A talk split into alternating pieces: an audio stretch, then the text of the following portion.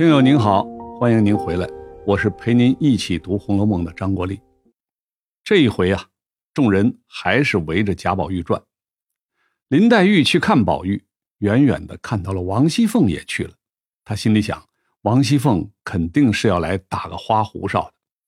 打花胡哨是意思是什么呢？就是花言巧语，假意敷衍一番。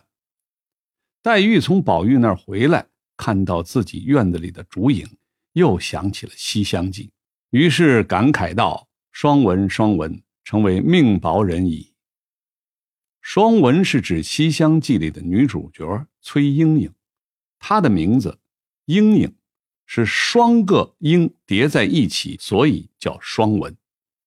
林黛玉在那边难过，薛宝钗这边也不开心。之前他哥哥薛蟠惹恼了他，这会儿正一股劲儿的向他道歉，又是打工又是作揖，缠着宝钗不放。薛宝钗于是说：“你不用做这些相声。”这儿相声是什么意思呢？是德云社说那相声吗？哎，我要是这么说呀，那郭德纲肯定得骂我。大家知道，作为一种民间艺术形式的相声，其实它是诞生于清朝末年。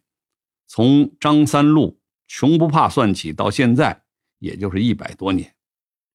这会儿薛宝钗说的相声是单人旁，哎，边上是一个大象的象，读音和相声那个相声是一样的，但意思差别可就很大了。这个相声也叫口技，是一种传统的杂技，表演者能惟妙惟肖的模仿各种声音。在《红楼梦》里呢，则是指。像薛蟠这样的举动，就跟表演口技的人一样啊，装模作样，滑稽可笑。薛家几口子吵完了架，也进大观园看宝玉。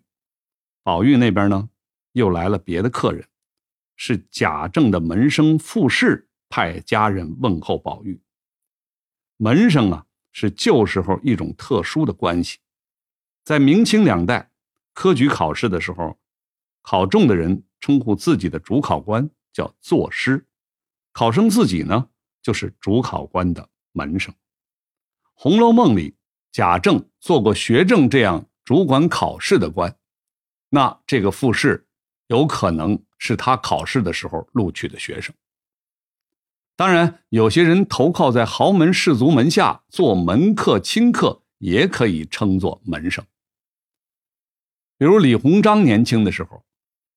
去曾国藩的幕府做幕僚，后来一直自称是曾国藩的门生。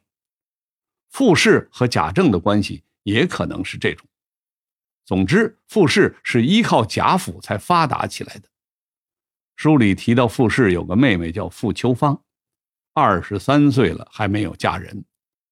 按照书中的语气啊，你会感觉傅秋芳已经是个大龄剩女了。可在我们今天，二十三岁，那才是九六年的小姑娘，结婚还早着呢。这就是古今结婚年龄的差异。现代医学出现以前呢，人们平均预期的寿命比较短，结婚年龄普遍很早。你看清代那些皇帝结婚的年纪，康熙是十一周岁，十一周岁那还是个孩子呢，是吧？那乾隆十六周岁，同治十七岁。清代老百姓的平均结婚年龄大概就是十四到十六，如此说来，二十三岁的傅秋芳在当时确实算个老姑娘。可是父母之命，媒妁之言，她没有婚姻自主权，得由她哥哥说了算。这个例子也可见当时礼教对人的束缚。好了，我是陪您读《红楼梦》的张国立，我们下次再会。